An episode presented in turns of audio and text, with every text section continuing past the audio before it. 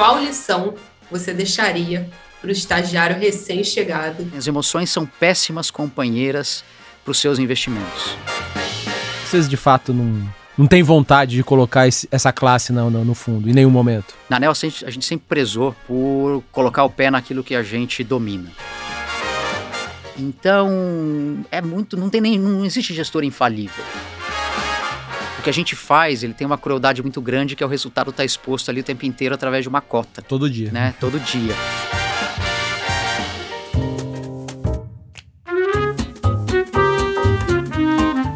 Bom dia, boa tarde ou boa noite. Meu nome é Samuel Ponsoni, eu sou gestor dos fundos da família Selection aqui na XP e esse é mais um episódio do Outliers.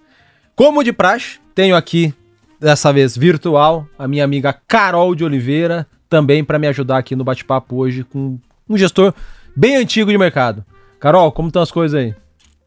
Tudo ótimo, gente. A vida remota tá acabando. Em breve tô em São Paulo com você, Samuca, para a gente gravar mais vezes presenciais.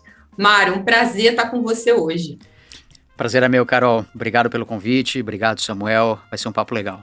Boa. Bom, já, já, já falou oi aqui pra gente o Mário, uh, que ele é o, um dos sócios fundadores da Neo Investimentos e responsável pela gestão de todos os fundos multimercados, multi-estratégia lá da Neo hoje. Ele vai contar um pouquinho mais do histórico dele aí, como de praxe. Mas enfim, Mário, obrigado você por topar aqui o, fazer o bate-papo com a gente.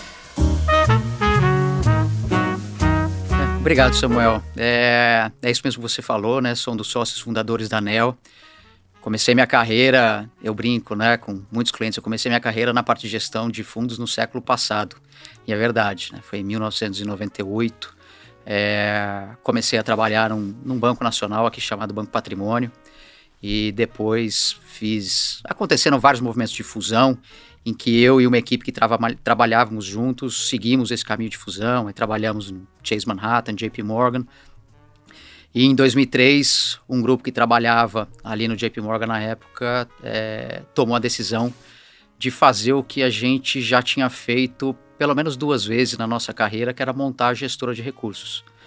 Só que aí a ideia foi fazer a nossa gestora, né? usando os conhecimentos, usando a, as demandas que bancos internacionais traziam né, de qualidade. A gente falou, por que não fazer isso para a gente? Em 2003 surgiu a Anel Investimentos com essa, com essa cabeça. O, né? o, o, o Mário, Mário Schalk, o, sobrenome Schausch que fala. O sobrenome é qual a origem? É alemão. Alemão. É alemão. Tá essa okay. cara de alemão que eu tenho, mas é alemão.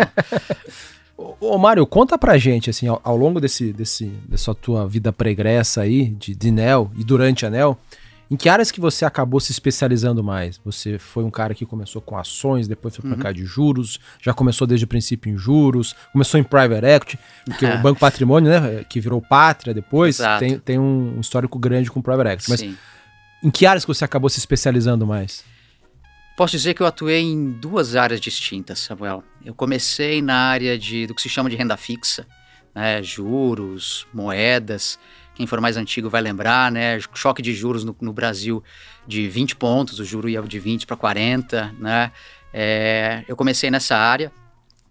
Ah, dois anos depois, eu migrei para uma área que se chamava de derivativos. Né? Existia muito pouco no Brasil. Uh, na época, meu chefe é hoje o atual managing partner da ANEL, Marcelo Cabral, que a gente deu início a uma área de derivativos, é um produto que estava focado em operar coisas que hoje, de novo, são muito comuns, mas ali em 1999, 2000, tinha pouca gente que fazia, então operar principalmente é, opções, não com o intuito de montar figuras, mas sim operar as gregas das opções.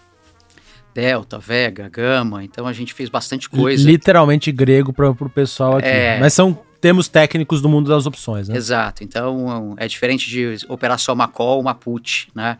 Você, você opera é, outros parâmetros que ajudam a precificar as opções. Mas era uma área nova, né? Isso pelo banco. Pelo banco JP Morgan. Perfeito. Né? Começou no Chase, Manhattan, depois no JP Morgan.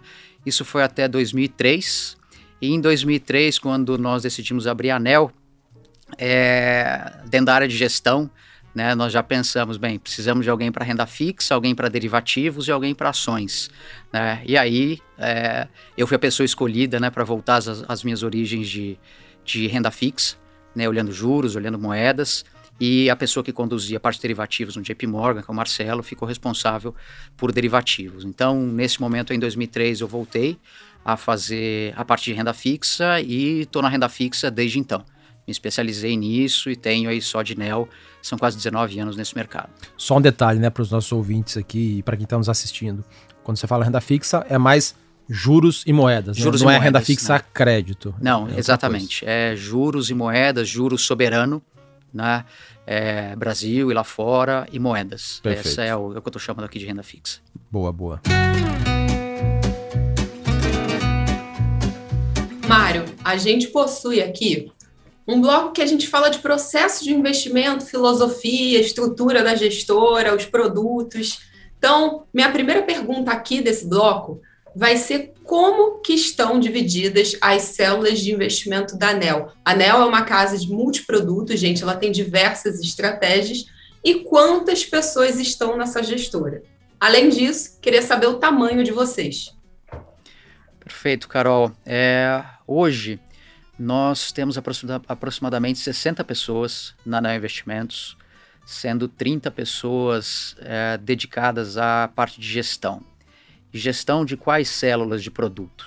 Tá? Nós temos uma célula de multimercado com aproximadamente 2 bilhões e meio sob gestão. Nós temos duas células de ações com dois produtos uh, long only, que somados uh, são mandatos diferentes, tá? mas que somados têm aproximadamente um bilhão e meio de reais. E nós temos também uma célula de private equity, que hoje se encontra no seu terceiro fundo. Tá? Então a gente já desinvestiu o primeiro, desinvestiu boa parte do segundo. Então hoje, sob gestão nesse terceiro fundo, a gente tem aproximadamente 500 milhões de reais. Né? Somando aí, estamos falando em 4 bilhões e meio de reais dentro da ANEL hoje. O, e, e, essas áreas, o, Mário, elas estão segregadas ou existe algum tipo de sinergia ali entre elas? Por exemplo, as, as duas áreas de renda variável, que têm filosofias, as duas são é, o long only, né, que só fica comprado, fundamentalista, mas elas têm perfis um pouco diferentes. Uma é mais concentrada, outra é um pouco mais pulverizada. É, tem a parte que você comanda ali, principalmente né, multimercados, tem a parte private equity. Vocês estão todos num, num, num, num mesmo aquário ali ou acaba sendo em, em, em estruturas um pouco diferentes dentro da, da mesma gestora? Por questões, Samuel, até de legislação, tá? de questões de conflito de interesse, de Chinese Wall, as estruturas são separadas. Tá? Então, existem limites que não podem ser é, ultrapassados, por exemplo, é, troca de informações entre carteiras. Tá? Isso não, não pode acontecer. Né? Mas o que acontece e existe espaço para isso, existe uma área de compliance da ANEL que olha e regula isso, é troca de informações no sentido de maximizar principalmente a parte de pesquisa. Né? Então, hoje, se a gente for contar o que existe de, de, estrutura de ações em multimercado e nos dois produtos de ações, a gente está falando em aproximadamente 30 pessoas. Desculpa, aproximadamente 20 pessoas tá, dentro da área de, de ações. Então, tem muita informação que pode ser trocada em relação a, ao que está acontecendo com uma empresa, a foco que determinada equipe pode dar mais a fundo numa determinada empresa. Então, existem fóruns específicos para que isso aconteça. Acho que esse é um tipo de troca de informação que acontece lá dentro. Né? De novo, respeitando muito é, limites que existem no sentido de não haver troca de informações que não são permitidas pela uhum. legislação. Tá? Como, por exemplo, aqui eu citei, é, conhecer a carteira ou a entender que uma carteira vai fazer compra de um determinado papel, tentar se aproveitar disso. Isso daí não existe. Né? Porque tem essa troca de informação. E uma outra coisa que é muito legal dentro da ANEL, e acho que hoje a gente vive o nosso ápice nisso, e acho que se comenta pouco em relação a gestoras independentes, é você ter uma estrutura que está olhando pela empresa como um todo, tá?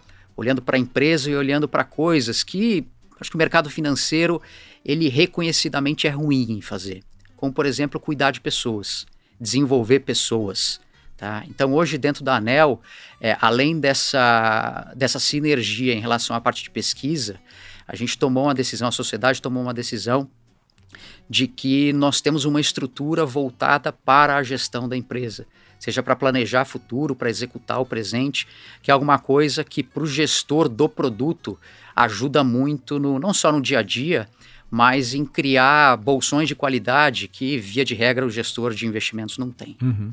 E você poderia falar um pouquinho mais como que está, com mais detalhes, como está a área de multimercado especificamente?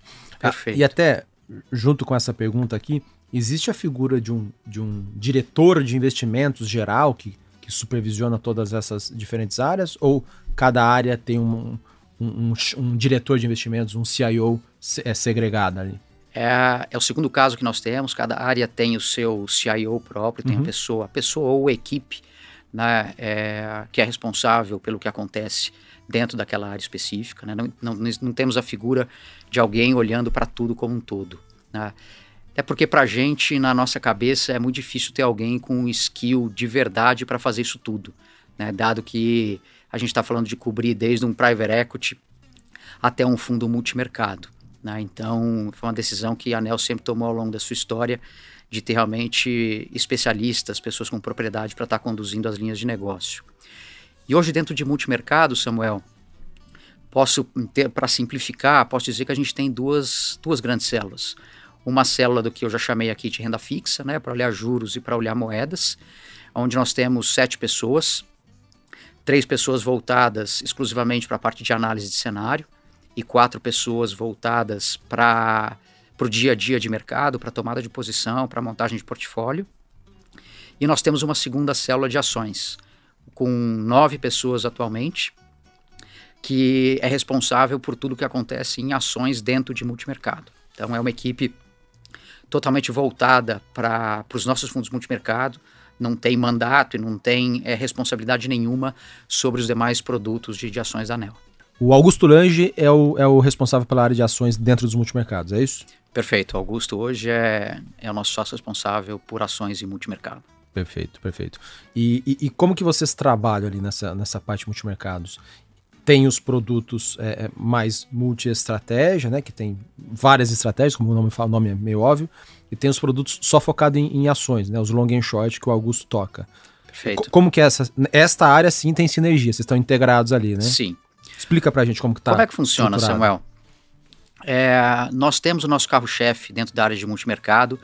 É uma estratégia, né, vou ser um pouco repetitivo, é uma estratégia chamada multi-estratégia. né? Ela dá origem a, a um outro produto, que se chama Neo Provectus, que é exatamente o, a mesma estratégia de um fundo chamado Neo Estratégia 30, simplesmente alavancado uma vez e meia. Uhum. Tá? Dentro desse, desses produtos, nós trabalhamos com estratégias independentes. Então, o número já variou entre 5, 4, 3, né? Nossa, nossa filosofia de investimento é ter as estratégias operando de maneira independente, com total autonomia para tomar a decisão. O que nós fazemos, o primeiro passo, é decidir qual que é o tamanho de cada estratégia dentro do fundo. Para isso, a gente faz uma análise do que nós chamamos de eficiência da estratégia. Tá? Eficiência a gente vai olhar para trás e vai olhar para frente em relação à estratégia. Para olhar para trás é realmente olhar é, desempenho, olhar performance, como é que ela se comportou em diferentes cenários. E olhar para frente é buscar entender o que, que vai acontecer com essa estratégia se ela, por exemplo, mudar de tamanho, né? se ela operar, se ela fizer algum tipo de melhora nos seus processos que eventualmente hoje tenha um gap importante. Né? E à medida que a gente combina essas duas coisas, as estratégias que têm uma melhor combinação entre passado e futuro, na nossa nomenclatura, que sejam mais eficientes, são as estratégias que têm maior espaço dentro do portfólio. Ah, então, essa é, a, é o processo que a gente segue para definir o tamanho de cada uma delas dentro do fundo. Isso aí é antes de começar a operar qualquer coisa. Qualquer definir coisa. O, o desenho do fundo. O desenho do fundo, como a gente vai preencher né, o fundo com o mandato que o cliente oferece para a gente. E, e, quais que são essas, essas tais estratégias? Quais são essas multi-estratégias aí tanto? Explica hoje, pra gente, por favor. Hoje a gente tem, é, rodando atualmente na carteira, a gente tem uma estratégia de juros local, uma estratégia que a gente chama de internacional, que opera juros e moeda atualmente de 15 países, e a gente tem uma estratégia de ações operando principalmente long short num universo de aproximadamente 90 empresas.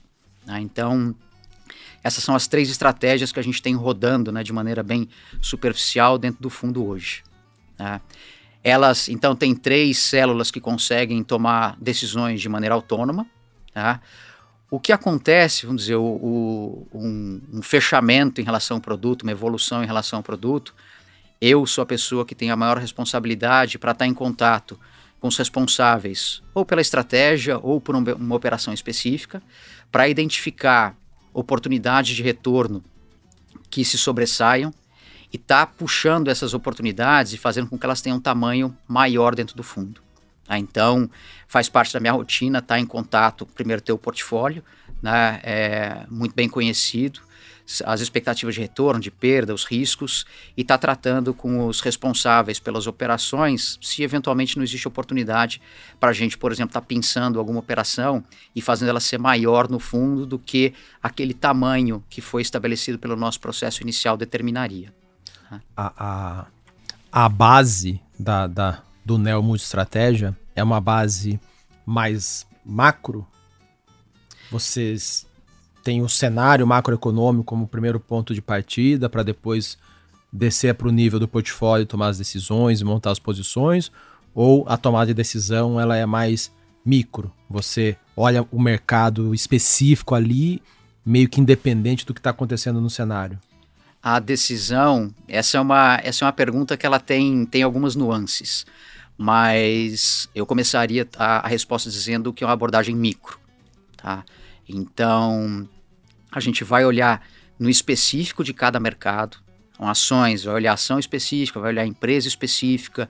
No caso da parte internacional, que a gente tem 15 países que a gente cobre, vamos olhar o país específico, né, para depois entender quais são os fatores que são comuns a todos os ativos, tá? E isso, esses, fatores que são comuns é o que a gente chama do macro, né? É importante, sem dúvida nenhuma, né? É fundamental acompanhar o macro, mas a fonte de retorno realmente vai vir da análise micro de cada um desses mercados. Mário, uma coisa interessante que você começou falando no podcast, né? É, a ANEL ela foi fundada em 2003, mas desde 96 o time trabalha junto. Teve alguma mudança no mandato do Multistratégia nesse meio tempo? O que, que vocês fizeram de diferente? Nesses, eu acredito que vocês devam ser um dos multimercados mais longevos, inclusive, da indústria. Carol, é, certamente teve mudança. Uhum. Tá? É, começa pelo fato de que em 2003, 2005, que seja, é, o mercado era outro, as demandas é, e principalmente os receios dos clientes eram outros. Então, hoje, por exemplo, o Provectus 1 ele é um fundo que trabalha com 8% de volatilidade anualizada, né, aproximadamente. Quando a gente abriu o Nelmo Estratégia 30, a volatilidade dele era 1,5%. Né? Então, 8% era algo é, impensável na época. O horizonte de, de investimento do cliente mudou também, ele era muito mais de curto prazo do que é hoje. Então, em função disso, o produto ele precisou passar por mudanças né, no dimensionamento da, das suas operações, né, que no meu ponto de vista foi o principal, a principal mudança que a gente fez. É, se eu tivesse que dizer outra coisa que hoje é diferente em relação a, ao início, é que hoje o cenário internacional tem uma relevância muito maior, né, e inclusive é fonte de retorno. Né? Ah, eu não vou lembrar exatamente, mas não faz muito tempo tá? E assim, tô falando, sei lá, 10 anos atrás, alguma coisa assim, não era possível acessar o mercado internacional com, com fundos multimercado. Ou então era possível através de estruturas que eram muito pouco eficientes. Então, nesses pouco mais de 20 anos que eu estou fazendo gestão né, do multimercado, eu vejo muito mais uma mudança de perfil do cliente, dos produtos e uma abrangência muito maior onde o, os, os fundos podem atuar.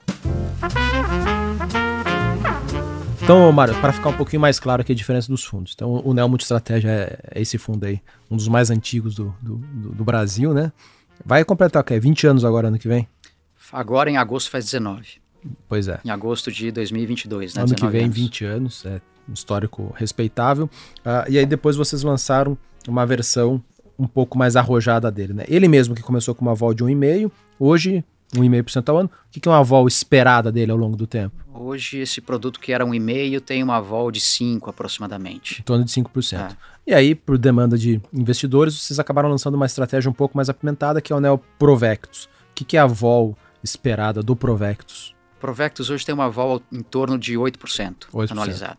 E qual é a relação de, de risco entre os dois produtos, entre o Multistratégia e o Provectus? Você falou, é, é um, um e-mail. Um e-mail. São produtos idênticos, sendo que o Neo Provectus é uma vez e meia alavancada. Tá.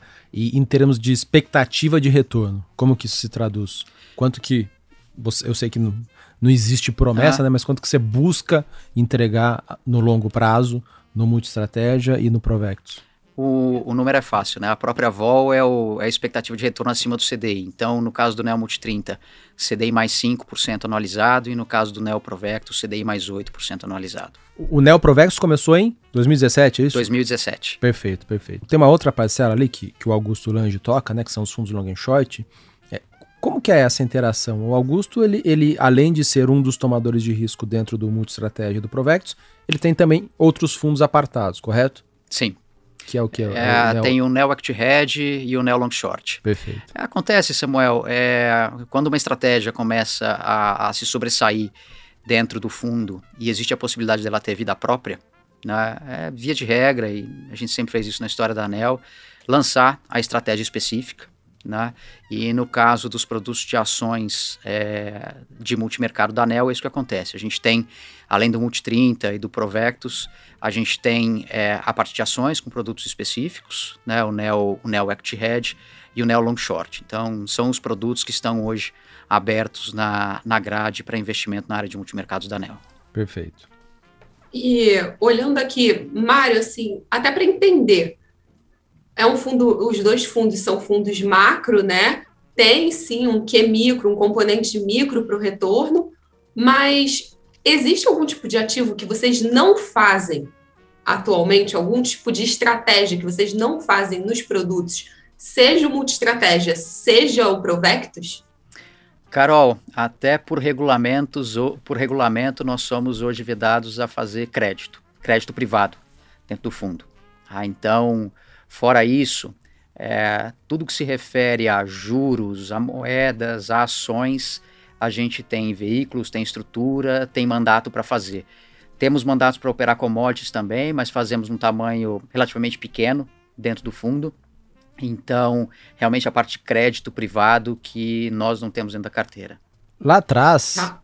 no, no, sei lá, 10, 12 anos atrás, de fato os alocadores, investidores tinham meio que um ranço de, de gestor multimercado colocar crédito na, na carteira.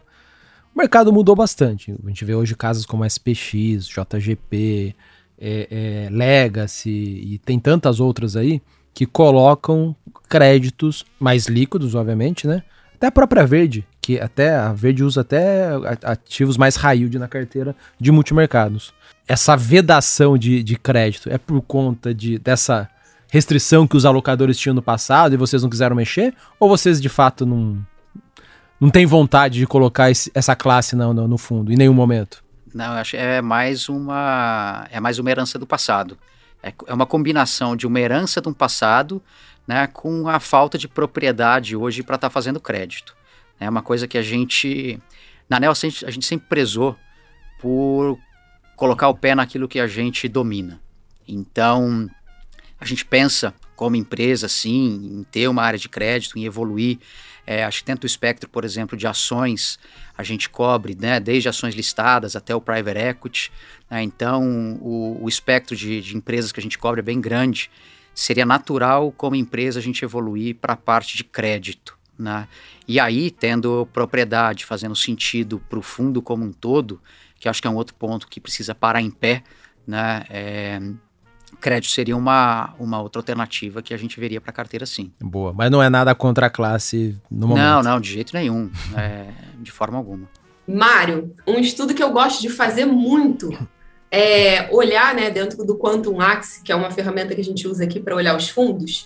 Eu gosto de pegar numa janela de médias móveis, né? Desde o início do fundo de vocês. Aqui eu estou usando multi-estratégia porque é o fundo mais velho. É, quem ficou pelo menos cinco anos investido no Neo Multi-Estratégia teve, na média, um retorno de 68,37%, contra 59,09% do CDI. Ou seja, a tomada aqui de risco de comprar um multimercado ela foi retribuída em quase 10 pontos percentuais acima do retorno do CDI no mesmo período, né? O retorno médio do CDI nessas janelas móveis. Qual seria a classe de ativos que mais gerou retorno, né? Olhando a atribuição de performance, o que que mais deu dinheiro nesse período desde o começo do fundo para vocês?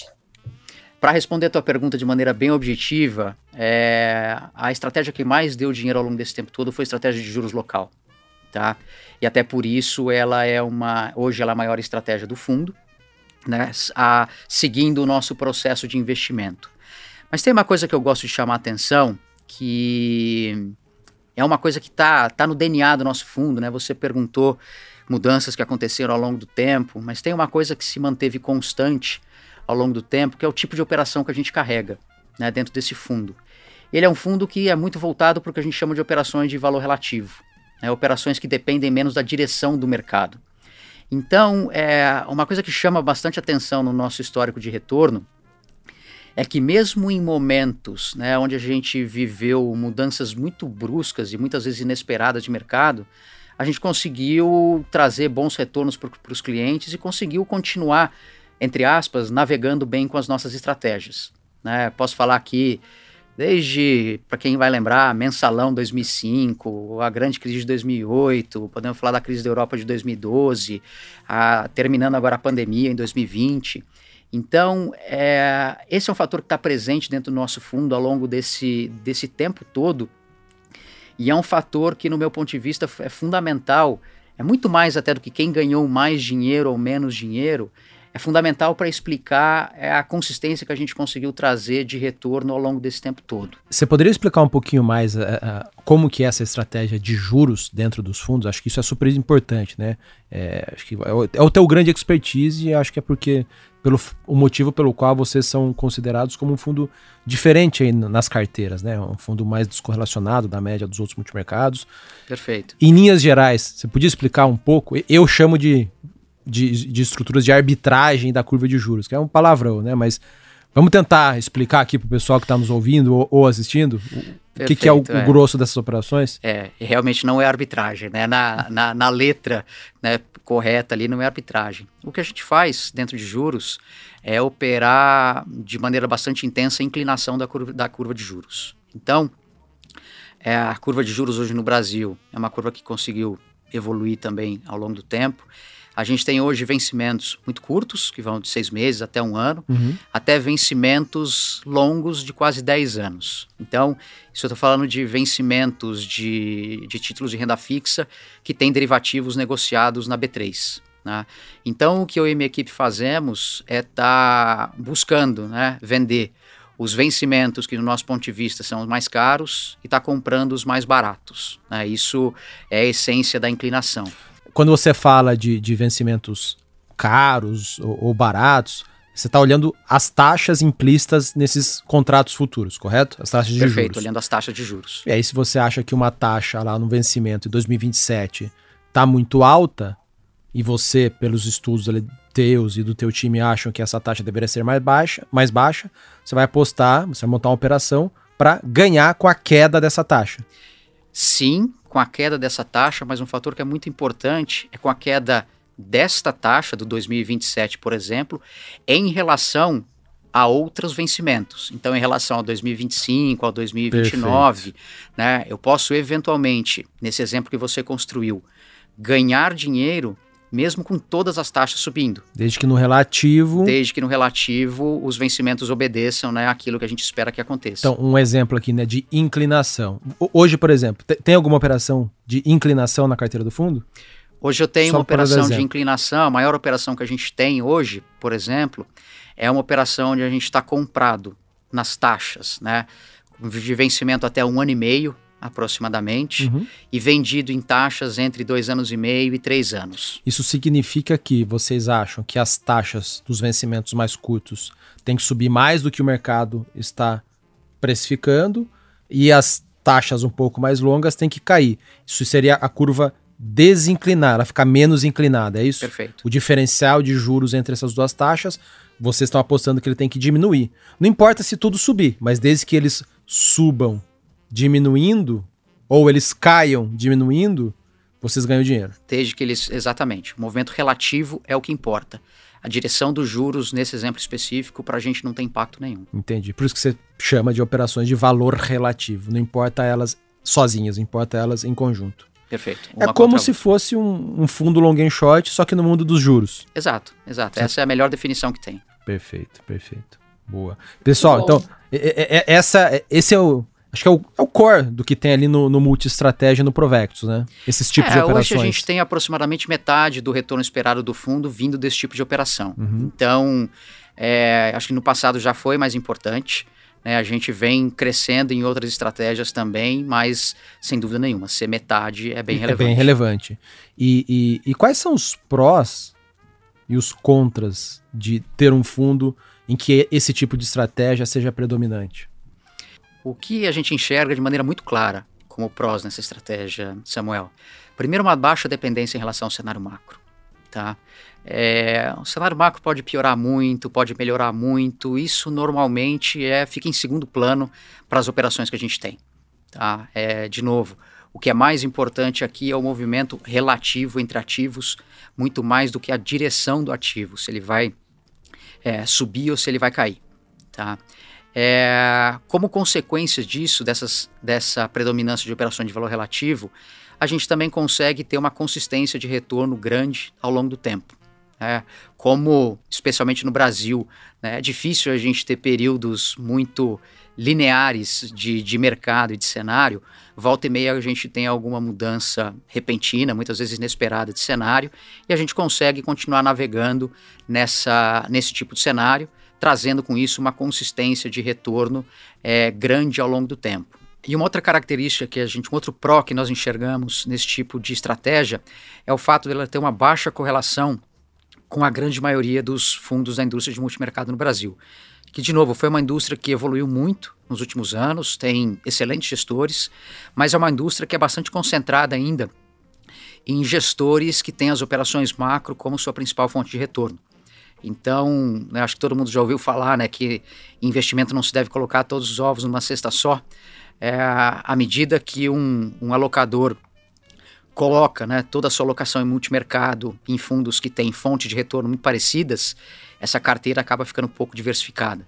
Então, o nosso produto a gente enxerga como um produto muito bom, um produto essencial para quem tem uma carteira de multimercado, no sentido de conseguir ter mais robustez, ter mais equilíbrio dentro dessa carteira. Boa. E como, e como contra, né? É, acho que aí é uma coisa que joga contra a, a empresa, contra a ANEL, pelo fato de estar tá operando muito específico, muito risco micro, a nossa capacidade de crescer muito de tamanho ela é limitada. Né? Acho que em relação ao tamanho que nós temos hoje, a gente facilmente tem espaço aí para ser duas vezes maior, sem problema nenhum. Juntando o Provectus e, e o Multiestratégia, dá quanto mais ou menos hoje? A gente tem, hoje, entre Provectus e Neo Multiestratégia, uns 2 bilhões de reais aproximadamente. Tá. Tá? Então a gente poderia ser o dobro desse tamanho sem problema nenhum. Até uns 4 bi, você acha que com as condições de mercado de hoje não de seria hoje, problema? Com a equipe de hoje, né, com as 16 pessoas que nós temos hoje, não teria problema nenhum. Mas a gente vê, né, hoje não são, são alguns fundos na indústria do Brasil que a gente fala de dezenas de bilhões de reais sob gestão, né, pelo menos mais do que uma dezena.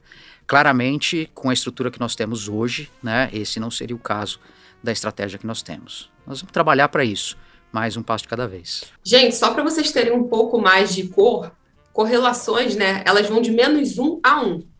Olhando perto de um, quanto mais próximo de um, mais positivamente correlacionado. Quanto mais próximo de menos um, mais negativamente correlacionado. Uma correlação alta aqui na indústria é algo acima de 0,6, 0,7.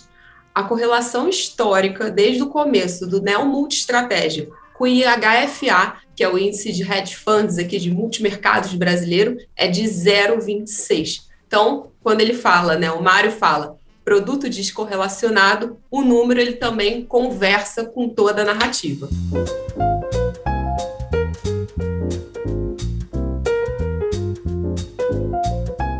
Mário, passando aqui para um bloco especial que a gente colocou justamente para falar desse fundo adolescente que você gera há quase 20 anos. A gente está falando aqui de um bloco de longevidade da classe de ativos. Eu já mencionei esse estudo em alguns episódios do Outliers, mas eu vou voltar a ele. Alguns meses atrás aqui, o time de análise, ele fez um estudo sobre a longevidade de fundos multimercados onde a gente viu que a mortalidade da indústria é algo próximo de 46% de fundos que foram criados ou incorporados desde que a gente começou a monitorar essa base, né? Lá nos primórdios de 2007. 2007, 2006, algo próximo assim. É, e a vida média de um fundo multimercado na indústria brasileira é de 4,3 anos. Olhando vocês, né, em contraponto, a gente tem um fundo que segue vivo desde o ano de 2003. Ao que, que você atribui, né, esse deslocamento da média dos mercados dos fundos multimercados? Eu acho que tem dois fatores que, que ajudam a explicar isso. O primeiro deles mais ligado ao fundo, mais ligado à, equipe, né? Que muito simples, é conseguir entregar retorno, entregar aquilo que o cliente é, espera quando ele contrata o fundo. Né? Se isso não acontecer não, de uma maneira consistente ao longo do tempo, é, eu não vejo como um produto é, conseguir sobreviver. Né? Acho que esse é, o, esse é o primeiro fator. Então a gente conseguiu, ao longo desse tempo todo, com altos e baixos, mas de uma maneira é, que o cliente consegue reconhecer, né? entregar os retornos, entregar aquilo que o, que o produto se propõe é, a entregar para o cliente. Acho que esse é, um, esse é um fator. E o segundo fator, Carol, tem muito a ver com, com uma coisa que eu vou chamar de fator empresa. Tá? Desde o do D0 né, da Neo Investimentos, nós pensamos a Neo, quando eu digo nós, os sócios, as pessoas que conduzem a empresa, nós pensamos a Neo como uma empresa, não como um produto. Tá? Então, é muito, não tem nem, não existe gestor infalível, né? E quando o gestor erra e ele vai errar, se existe a estrutura de uma empresa que, por exemplo, consegue estar próxima do cliente, consegue entender o cliente, consegue até explicar para ele o que está acontecendo, né? consegue ter uma estrutura de empresa que se preocupa em planejar o futuro, né, da linha de produto ou da equipe e não estar tá olhando simplesmente ali a cota do dia, a cota do mês. Eu acho que a junção desses dois fatores é que fazem com que a gente consiga ter longevidade tanto no Nelmo Estratégia, que foi o primeiro produto da Neo Investimentos, como na grande maioria dos produtos da própria Nel. Tá? Acho que esse é um fator que, dentro da indústria de multimercado, talvez comece a ser um pouco mais valorizado agora. Eu vejo algumas assets se estruturando um pouco mais nesse sentido, mas é algo que está no DNA da ANEL desde o D0. Então, posso dizer que isso, eu reconheço que isso certamente ajudou na nossa longevidade. Olhando para frente, né? Eu acho que bola de cristal ninguém tem, mas eu queria ouvir você, gestor, é, você empresário também, enquanto sócio da ANEL. O que, que você acha que são os maiores desafios da indústria de multimercado daqui para frente? Carol, eu. Primeiro ponto, né? É, reconheço que eu tenho um viés, tá? Mas tentando deixar o meu viés de lado, é, eu gosto da classe, tá? De multimercados. É uma classe que em alguns momentos é criticada por ah, eu de depender muito de determinado tipo de operação, né? Às vezes a crítica faz sentido, mas é uma classe que, no meu ponto de vista, tem evoluído bastante, né? E é uma classe que consegue com, com consistência superar o benchmark dela, que é o CDI. Tá? Então eu, eu gosto da classe. Essa é a primeira, esse é o primeiro ponto. Então eu acho que é uma classe que tem espaço para continuar evoluindo num mercado brasileiro que é um mercado ainda muito órfão, né? Hoje não está momentaneamente, mas é um mercado que é órfão de um CDI alto. Né? O CDI voltou a subir, mas o Brasil dando certo, como acho que tem tudo para dar, a gente vai voltar a ter um CDI mais razoável. Então é uma classe que faz muito sentido na carteira do cliente. Olhando para frente, é, eu vejo como grande desafio da, da classe é conseguir, a continuar conseguir a remunerar o, esse, esse fluxo de dinheiro que ao longo do tempo para mim cada, vai ser cada vez maior. Então, hoje a gente fala, como eu citei aqui, algumas assets gerindo com gerindo um pouco mais de, de dezena de bilhões de reais, né, algo que não existia há 5 ou 10 anos, talvez um exemplo ou outro, hoje está ficando mais constante. À medida que o mercado é, financeiro vem evoluindo, como vocês aqui da XP é, têm papel fundamental nisso, é, a demanda por fundos multimercado, por fundos que não estejam necessariamente atrelados né, ao, ao CDI mais um pouquinho, é, vão crescer. Então, para mim, o grande desafio é conseguir continuar buscando fontes alternativas de retorno para remunerar essa massa de dinheiro que para mim vai ser cada vez maior. E nesse sentido, Mário, é, pensando aqui em transformação da indústria, vocês pensam em incorporar novas estratégias para o fundo? Né? A gente falou de crédito mais cedo. Como é que vocês enxergam né, o mandato do fundo daqui para frente? Ah, Carol, hoje, é, quando eu tenho que descrever o mandato, né, eu descrevo como um fundo predominantemente de operações de valor relativo. Nesse predominantemente, a gente fala aí de alguma coisa de 3 quartos do retorno vindo de operações de valor relativo. Né? Olhando para frente, nossa intenção é manter esse DNA, é manter essa estrutura de baixa dependência em relação a cenário, em relação a, ao cenário macro, e ao mesmo tempo é, buscar outras fontes de retorno. Então, para responder de forma bem objetiva a tua pergunta, nós estamos o tempo todo buscando novas estratégias para complementar aquilo que a gente faz. Tá? Não é um trabalho simples, né? é um trabalho que exige muito cuidado, é, é um trabalho que, em relação ao qual o cliente final ele, ele tem muito receio né, de mudança, do que pode acontecer. Então, é um trabalho que tem que ser feito gota a gota, muito devagar, para você conseguir uma equipe que se enquadre na cultura da empresa, na cultura do fundo. Né? Eu reconheço que o que a gente faz tem as suas particularidades, mas isso de forma alguma significa, todas essas dificuldades não significa que a gente não esteja procurando, que não vá continuar procurando. A ideia é ou procurar fora, né, a gente faz isso, eventualmente talentos, equipes. É, eu, como gestor do, do produto, tenho esse papel também, e ao mesmo tempo dar espaço para pessoas que estão dentro da equipe. Hoje eu tenho gente é, dentro da equipe que tem 10 anos de NEL, gente que tem somado aí na sua histórico de carreira 15, quase 20 anos. Então, abrir espaço para essas pessoas também. Então, temos sim, vamos, vamos adicionar novas estratégias.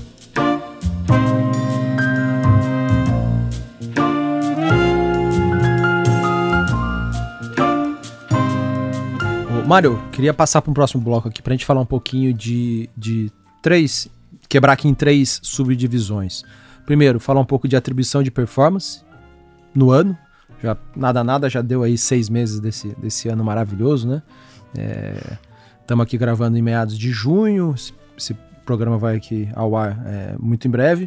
É, depois a gente fala um pouco de, de, cenário e de posições atuais. Mas antes de falar de cenário e posições atuais, como que o fundo navegou ao longo desse ano aqui? A gente vê que no, os multimercados, é, na média, eles estão acima do CDI em 12, 24 meses no ano, mas tem muitos multimercados que estão é, maus, principalmente os de valor relativo, mas os mais focados em bolsa, né? Os long and short, eles estão uhum. tendo mais dificuldades de, de, de, bater o CDI. Mas o Neo Multistratégia, o Provex, eles estão bem aí. Como que foi o ano até aqui? Onde vocês ganharam dinheiro tanto? Hoje, a gente está falando aqui no início de junho, a gente tem no Provectus aproximadamente CDI mais 5 no, no ano, Samuel. E é como gestor eu tenho, eu fico satisfeito em falar, né, em descrever o que eu vou falar. É, a gente conseguiu esse retorno de maneira bem equilibrada, tá? Aonde aproximadamente 50% do retorno veio de operações de juros local, tá? Mas operações bastante é, espalhadas dentro da curva como um todo. É, eu, eu, não vejo, eu não me recordo de um trecho de curva que a gente tenha perdido dinheiro. Então, trechos Quando você comprados... fala que trecho de curva é assim, você operou ali vencimentos de até dois anos, entre dois e cinco entre anos, dois acima cinco, de cinco, anos. Entre 5 e 7, 7 e 9, né? todas as quebras da curva.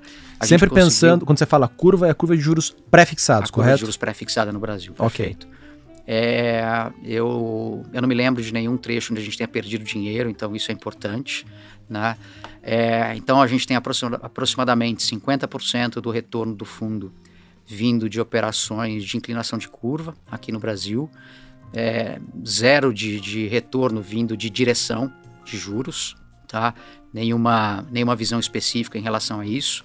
Quando você fala de direção ou, ou de posições direcionais, seriam posições que você não teria uma, uma ponta do outro lado. Que Exato. aí você sim, você dependeria, por exemplo, só apostando na queda do, do, do vencimento lá em janeiro Exato, 27. Sem, sem nada para contrabalancear, seria uma posição direcional. É isso aí. Vocês é. até tiveram posições assim, mas não deu dinheiro, é pouco, isso? Pouco, a gente teve muito pouco ao longo do ano. O uhum. resultado delas é, é desprezível Ok. tá? ao longo do ano. Dentro de juros, a gente conseguiu, dentro desses 50% de juros, aproximadamente 25% vem de operações de inflação implícita que a gente tem. É, a gente conseguiu navegar bem esse mercado. Explica para a gente. Aqui a gente vai fazendo meio que um ah. conhecer a ANEL e os fundos e meio que educacional. Explica com as tuas palavras o que é inflação implícita, por favor. Inflação implícita é quanto o mercado precifica que vai ser a inflação num determinada, numa determinada janela de tempo. Tá? Então, vou construir aqui o exemplo, até com base no que a gente fez. O mercado, no momento do ano, precificou que a inflação de hoje, até de um ano, ela seria, ela seria praticamente igual, e o número era em torno de 6,5%, tá? Igual à inflação de um ano até dois anos, tá? Então a gente tinha esses dois trechos de inflação implícita, né, que o mercado operava, que o mercado precificava. Entre, sei lá, março e abril 22 achava que ia ser um número, e entre março e abril 22 até março e abril 23 achava que ia ser a mesma coisa.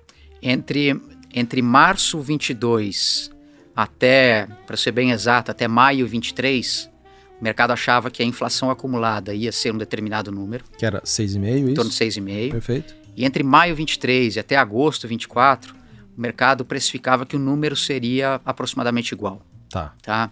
E a gente acreditava que a inflação do período mais curto, né, de março 22 até agosto, até maio 23, seria bem maior do que a inflação do ano seguinte. Então a gente apostou nessa nesse movimento tá? e a gente conseguiu fazer um fazer mais ou menos aí um quarto do, do retorno de juros através dessas operações. Mas essa aposta de vocês, esse embasamento, aí sim veio de, de, de leitura de de aspectos macro da economia.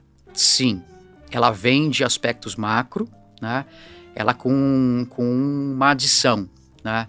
Grande parte do tempo, a gente esteve comprado em inflação em um período e vendido em inflação em um outro período. Uhum. Tá?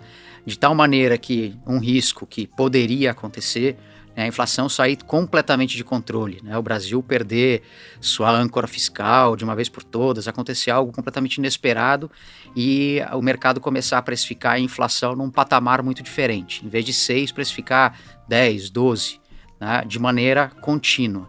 Para esse tipo de movimento a gente estaria, é, estaria protegido. Tá? Mas a gente tem mandato para estar tá operando, é, vamos dizer, trechos sem todo esse tipo de proteção. Perfeito. Tá? Então, está dentro do nosso mandato, eu falo aproximadamente um quarto do nosso retorno, é, pode vir de operações desse tipo. Não existe nenhuma restrição uhum. formal em relação a isso. E o resto dos ganhos, de onde vieram? É, do resto dos ganhos, eu falei 50% de juros, 35% mais ou menos vieram de operações no que eu chamo de offshore, né, na parte, na parte internacional. internacional. Uhum. A quebra disso, é, posso dizer que um quarto desse retorno vieram de operações é, compradas no real contra outras moedas.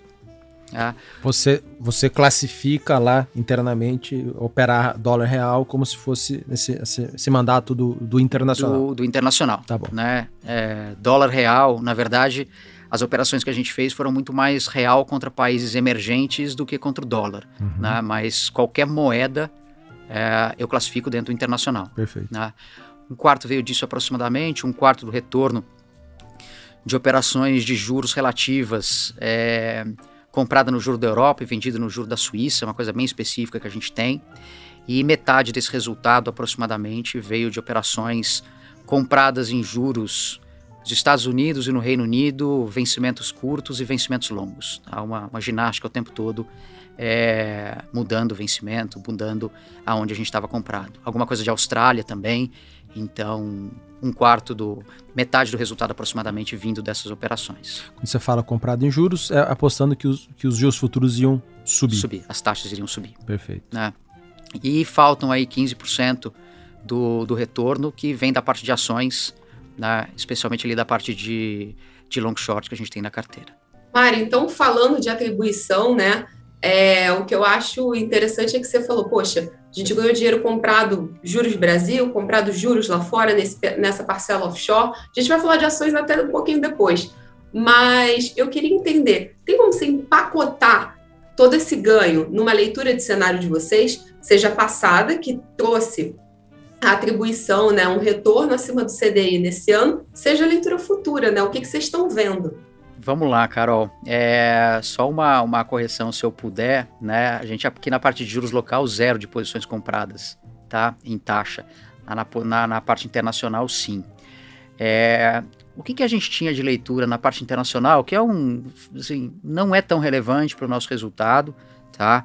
Mas é algo que permeava todos os riscos que a gente enxergava e continua permeando. Tá? A gente hoje praticamente não tem mais posições compradas em juros, tá? A gente está falando em junho. É, mas o que a gente enxerga é que a gente vive um, um momento agora em 2022, né, 21, 22, em que a gente tem um cenário muito diferente do que, for, do que foi o cenário de inflação nos últimos 15 anos, tá? Pelo menos. 15 anos, vamos colocar aí a travar em 2008, 2007, né, quando a gente teve a, a grande crise, a crise do, do subprime nos Estados Unidos. Desde então, o, o mercado se acostumou a trabalhar com taxas de juros muito baixas, né? com razão, porque os bancos centrais tentavam, tentavam e não conseguiam gerar inflação. Né? E com a pandemia, os estímulos fiscais que aconteceram, os problemas de, de cadeia de produção, a inflação veio e veio muito forte. Né? Não só no Brasil, mas no mundo como um todo. E a grande, não vou dizer nem expectativa, eu acho que a esperança né, dos grandes bancos centrais é que com o tempo essa inflação ela caia. Né? Só que o patamar da inflação ele é, ele é tão diferente daquilo com o qual se está acostumado. Né? A gente está falando de inflação é, nos Estados Unidos acumulada 7, 8%, que eu acho que é muito difícil de prever quais são os efeitos que isso vai ter em termos de indexação, reposição de salário, aumento de preço, assim por diante. Portanto, essa esperança dos bancos centrais, ela para mim ela corre, existe um sério risco dela não se realizar, né? E a inflação ela ter que ser trazida para baixo da maneira convencional, né? Que é com juro alto e é com é fazendo com que a atividade econômica se retraia, que se gerando desemprego, né? Para que é, os consumidores não tenham condição de, de comprar e, e dar vazão a esse aumento de preço. Então, esse é um cenário que para a gente ele continua sendo possível, tá? Por mais que Fed, ECB, né, o, o Banco Central americano, Banco Central da, da Europa façam as suas contas ali dizendo que a inflação vai voltar para 2% daqui a dois anos com juros ainda baixos, a gente não consegue comprar essa história do jeito que ela é descrita. Vindo um pouquinho para o Brasil, Carol, é, existe essa parte externa que não ajuda muito, né? Na verdade, não ajuda nem um pouco, por enquanto. É, e aí de Brasil, um pouco nosso arroz com feijão, né? Que é difícil. É, a gente tem uma eleição daqui a quatro, cinco meses, em que a gente não sabe nem só quem não vai ganhar, mas a gente não tem a, as agendas ainda dos, dos candidatos, né? Especialmente dos, dos favoritos. Então, por mais que a gente já, já tenha vivido, né, no caso de algum dos dois favoritos ganhar, a gente já viveu o governo de ambas as partes. Então a gente pode dizer que mais ou menos sabe como é. Uh, os incentivos são diferentes, né? O mundo também um pouco diferente.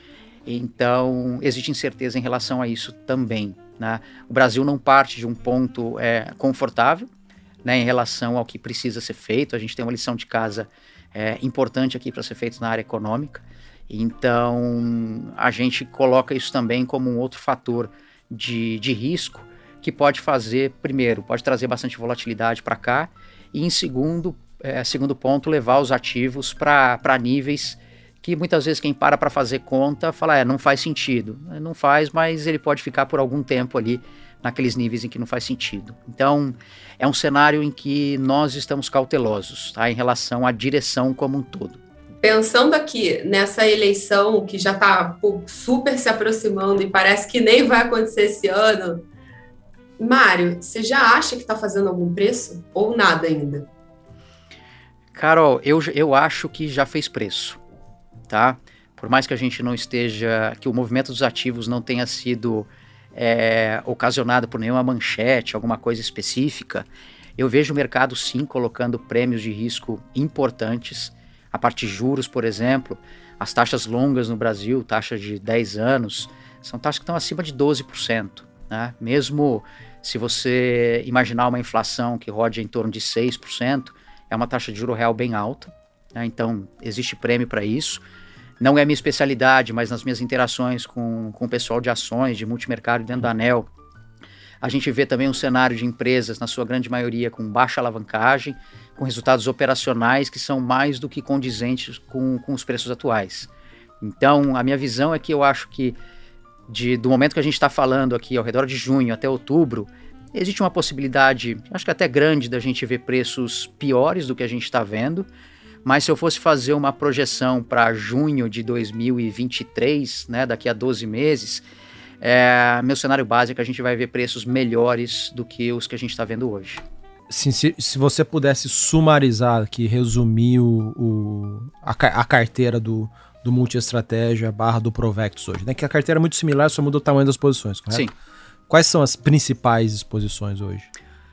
Hoje que a gente tem dentro da parte de juros, principalmente operações na linha do que a gente já descreveu um pouco aqui, compradas em torno de um ano e meio, mais ou menos, e vendidas em taxa no mesmo tamanho, com vencimentos um pouco mais longos, dois anos e meio, três, Apostando que assim. a diferença entre os juros mais curtos Dos... e os mais longos vai diminuir. Ele vai, na verdade, aumentar a diferença. A gente está comprado na parte mais curta tá. né, e vendido na parte mais longa. Então, essa diferença ele deveria aumentar. Tá? É, é, uma desinclinação, não é? É que, na verdade, ela é uma. É que hoje o, o formato atual da curva já é uma inversão. Tá. tá? Então ela ficaria mais invertida ainda. Quando você tá. fala inversão, é que os vencimentos mais longos estão mais baixos Exato. do que os mais curtos. Perfeito. Perfeito. Exatamente isso. Então, uhum. esse seria o, o movimento que a gente teria. Quando a gente olha na parte internacional hoje, as principais posições que nós temos são operações relativas de juros é, em alguns casos, vendido em juro da Suíça e comprado em juros da Europa e dos Estados Unidos. E em alguns casos, a gente está comprado em taxa de juros dos Estados Unidos e vendido na taxa, em, em taxa de países da Europa, fazendo moeda na ponta contrária. Tá? Então, misturando juros com moedas.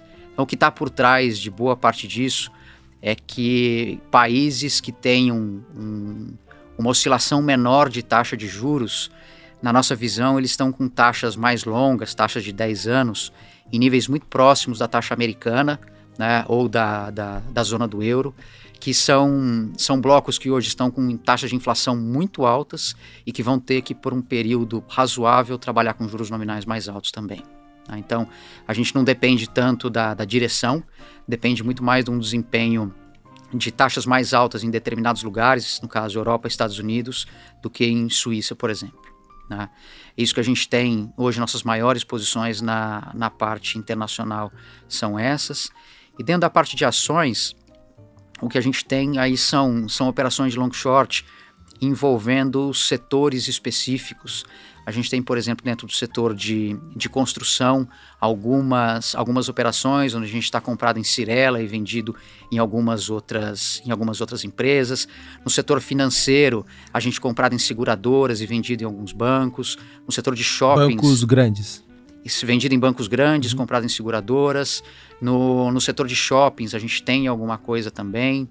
E a gente tem buscado setores que a gente considera hoje mais baratos, especialmente o que a gente mais tem na carteira é o setor financeiro e o setor de shoppings, e buscado fazer venda em setores que a gente acha mais caros, hoje especialmente o setor de, de telecomunicações aqui dentro. Todas essas posições são long and short, né? não tem posições compradas especificamente. É, hoje, hoje especificamente, sim, são, são desprezíveis frente a essas tá outras tá que eu coloquei. Você costuma operar a NTNB seca, né, que é o juro real? É, não é uma operação comum uhum. dentro do fundo, tá?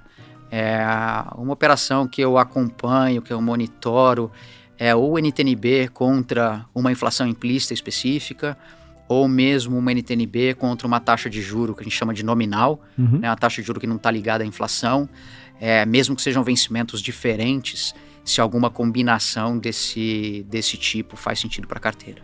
E a última pergunta aqui é a parcela de índice Ibovespa comprado em BOV, vendido em BOV, você costuma ter também em alguma das estratégias não, ou não? Hoje, nós temos dentro da parte de ações, no Provectus 1, a gente tem um, um limite gerencial para estar tá até aproximadamente 13% comprado em ações, uhum. tá? E tudo que a gente faz é via papel. A exposição direcional, direcional é de 13%. E as operações long short, é assim, a quase totalidade das operações são feitas papel a papel. Uhum. Né? São só momentos muito específicos é, em que a gente faz determinados papéis contra o índice. Mas é mais uma operação. Perfeito. A estratégia em si é papel contra papel.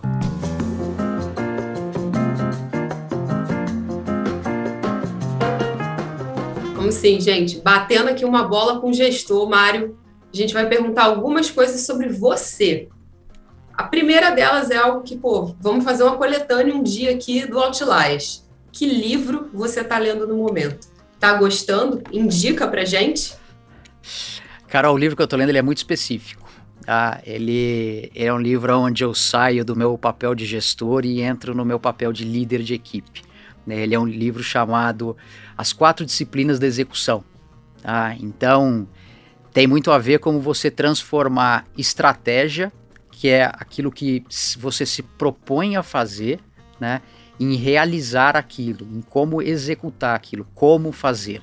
Então, para alguém que esteja é, vivenciando algum tipo de, de, situação como essa, que assim é extremamente comum em qualquer tipo de empresa, é um livro que eu recomendo, né?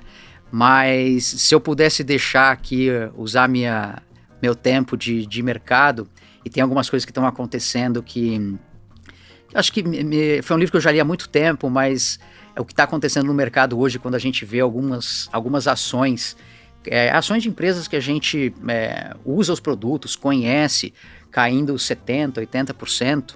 Né? Ele é um livro, ele é da década de 2000, ele é chamado é, Devil Take the Hingmost. É, ele é um livro um pouco sobre história, né? história de momentos em que o mercado exagerou na, nas suas precificações. E isso vem, vem do século. É, vem de 1600 aproximadamente.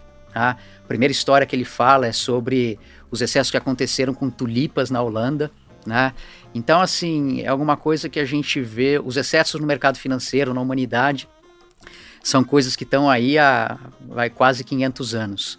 Então, é, uma, é algo interessante para que né, nós, né, qualquer um aqui no mercado financeiro, dificilmente consegue viver mais do que 50, 60 anos olhando isso. Né? Quando a gente olha em perspectiva, é, as coisas se repetem com bastante frequência. Né? E certamente, né, dentro do que a gente está vendo hoje, essas quedas que eu coloquei, algumas coisas foram exagero do mercado. Né? Tem outras que provavelmente devem voltar, devem recuperar, mas deve ser mais um episódio aí em que que poderia ser colocado num, num livro de exagero de mercado. O, o Mário, é, você é um cara que tem bastante histórico de mercado aí, uma pergunta que a gente sempre faz aqui também, padrão zona, é, cara, lições de investimento. Acho que você teve várias lições ao longo da tua carreira. É, pô, fala uma que você gosta de passar para frente, que você gosta de citar. Na perspectiva de gestor, é um negócio muito simples que eu vou falar, mas, de novo, a execução, ela no dia a dia, ela é cruel. Processo tá? É processo para determinar aonde você é bom, o que, vai, o que você vai operar, qual o tamanho que você vai ter, dada a sua convicção numa determinada, numa determinada operação. Então, processualizar esse tipo de coisa, né? Falar é bem fácil, é, no dia a dia, né, no caso de um alocador, tem a pressão dos concorrentes, né, no caso de um gestor de fundo, a gestão dos, a, a pressão dos clientes. Né, então, assim, o que a gente faz, ele tem uma crueldade muito grande, que é o resultado estar tá exposto ali o tempo inteiro através de uma cota. Todo dia. Né? Todo dia. Então, muitas vezes a, a confiança do gestor no seu processo é desafiada, até porque não existe processo que ganha tudo, ganha o tempo todo. Perfeito. Né? Muitas vezes demora para amadurecer. Então, ao longo desse tempo todo, eu vejo que a, a implementação e execução de bons processos são fundamentais na gestão de uma carteira. E para o investidor, né, é, o que eu vou falar é para ele ter muito claro aquilo que ele pretende com os investimentos que ele está fazendo. De novo, parece ser muito óbvio, né? Mas a gente somos seres humanos. O, seres, o ser humano normalmente acaba caindo naquilo que é mais de curto prazo. Ah, eu não estava olhando aquele negócio, poxa, meu amigo olhou, meu hum. cunhado olhou né, e contou uma vantagem ali, eu estou fora disso, então eu vou querer alocar para esse negócio. Ah, a última tendência é, é tal coisa assim, tenha muito claro o que, que você pretende com, com seus investimentos, né? E aí buscar com isso, é, buscar uma boa assessoria que hoje no Brasil acho que existe condição de, de se encontrar bons assessores que vão dizer o que, que você tem que fazer para conseguir alcançar esse objetivo.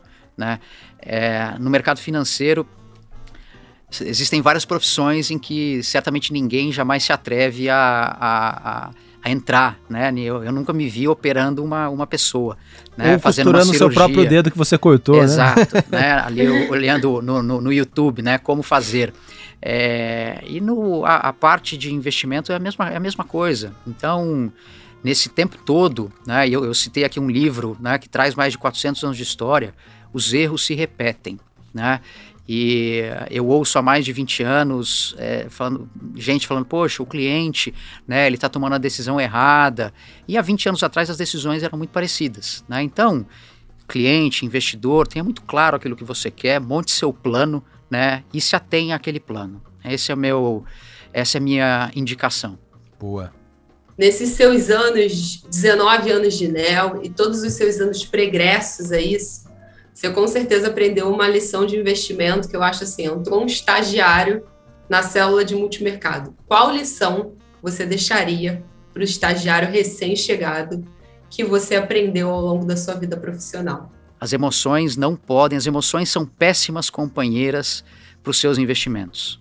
Então, se você está sentindo medo naquilo que você está fazendo, porque você está com medo de perder dinheiro, né, um dinheiro que eventualmente você não poderia perder, se você está entusiasmado demais com alguma coisa que você encontrou, né, siga seu processo de tal forma que você vai adequar o seu tamanho para que você consiga é, conviver com o seu medo e ao mesmo tempo que aquele seu entusiasmo seja dimensionado por um tamanho que esteja adequado àquilo que você quer fazer e não que você vá simplesmente pelo entusiasmo. Então, assim, é, as emoções numa, numa mesa de operações, numa, num processo de construção de um portfólio, acho que elas são péssimas companheiras. Tá? E as pessoas, as pessoas mais jovens, né, acabam é, sendo levadas muito por isso. E vou dizer que não é exclusividade das pessoas mais jovens. Uhum. É, volta e meia, né, eu sou confrontado com isso e preciso recorrer ao passado, né, experiências passadas, para me apegar em como se tomar a decisão, o que fazer, para que as emoções fiquem de lado. Se você tivesse que fazer um, um checklist para ajudar aí um, um parente seu, algum amigo, a selecionar um bom fundo multimercado, o que, que constaria nesse seu checklist? Nesse checklist, Acho que eu vou. Eu, eu, nunca falo nada de excepcional, é muito básico, mas eu vejo que o básico muitas vezes ele não é, ele não é seguido. É, eu acho que a primeira coisa é perguntar pro, pro gestor qual é o mandato dele como é que ele faz para entregar esse mandato. Né? Como é que ele faz para ganhar dinheiro? Né? Ele vai explicar para você, ah, eu faço assim, assim, assim, eu tenho, né, eu tenho uma equipe assim e tal. Eu sugeriria para a pessoa fazer uma análise né, de, de quais são os diferenciais e que tipo de vantagem competitiva que ela enxerga naquele mandato, naquela maneira como o, o gestor opera. Né? O, que ele, o que ele precisa para entregar um mandato, ele tem como vantagem competitiva, ele tem como diferencial, está né? Tá consistente o que ele está colocando?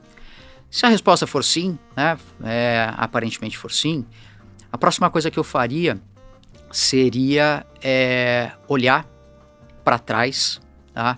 para entender em eventos passados né, o que, que, se realmente aquilo que o gestor colocou como as ações que ele tomaria, se realmente foram as ações tomadas ao longo do tempo na realidade.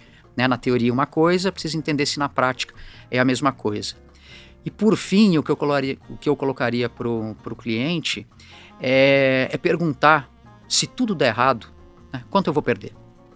Ah, o que, que acontece? Quais são as métricas? Você usa risco, uhum. seus stop? O que, que você. É, com menos importância sobre o que você usa e muito mais para alinhar se der errado, quanto eu vou perder? Né? Essas. Eu iria nessa linha para um questionamento para um gestor. Boa. Pergunta aqui capciosa. Se a política de investimentos da ANEL permitisse, qual gestor você investiria seus recursos? Não seja ANEL, hein, Mário? não, aí, aí o meu viés não conseguiria, não conseguiria disfarçar meu viés. Carol, eu, eu sou engenheiro de formação, falei muito de processo, eu sou um cara é, muito apegado a processo. Né? Eu, eu acredito menos no, no, no, no, no estrelismo do ser humano, né, de uma equipe, acredito mais no processo. Não sei se é certo ou se é errado, é a minha crença.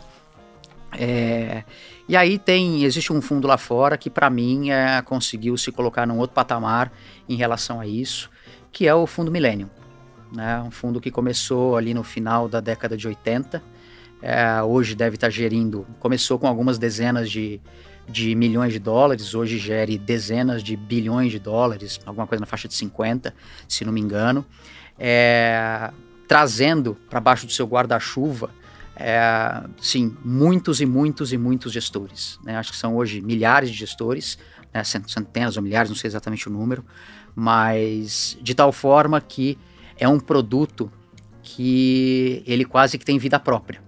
Né? Ele se tornou algo, é, algo que se autossustenta. Né? É, não depende da decisão de fulano, ciclano, não depende da decisão, não depende de um cenário A, ou B ou C. Então, esse para mim é uma, é uma referência né, do, que, do que se é possível fazer em termos de, de gestão de investimento e de processo. Para quem quiser pegar mais informações da NEL, é, e eventualmente estudar os fundos, investir, tem três multimercados na plataforma da XP. Tem esses dois que ele citou aqui, o Neo Multistratégia 30 uh, e o Neo Provectus. O, o, nome é meio estranho. O que quer dizer Provectus? Provectus é o que provê, né? No sentido de oferecer, né? O provedor. Perfeito. Então tem o provedor lá, o Neo Provectus 1. Tem também o fundo long and short deles, que, que o Augusto toca, né? Que é o Neo Argo LS Advisory, é o long shot. Ah, e tem lá também o fundo de ações, que é o, o Neonavitas é, FICFIA. É, se quiserem procurar mais informações da, da Neo, tem Instagram, Instagram, coisas. LinkedIn, LinkedIn. site, neo.com.br. Perfeito. Né? Neo Investimentos no, no Instagram, então é, toda, qualquer dúvida, qualquer informação adicional, a gente tem uma área de relacionamento com investidores que está tá lá o tempo todo para ajudar quem, quem precisar. Show de bola. Beleza. Eu tô lá no, no Instagram como samuel.ponsone. Carola também tá lá. Eu tô como RSO underline Carolina. E é isso, pessoal. Vemos vocês no próximo. Obrigado.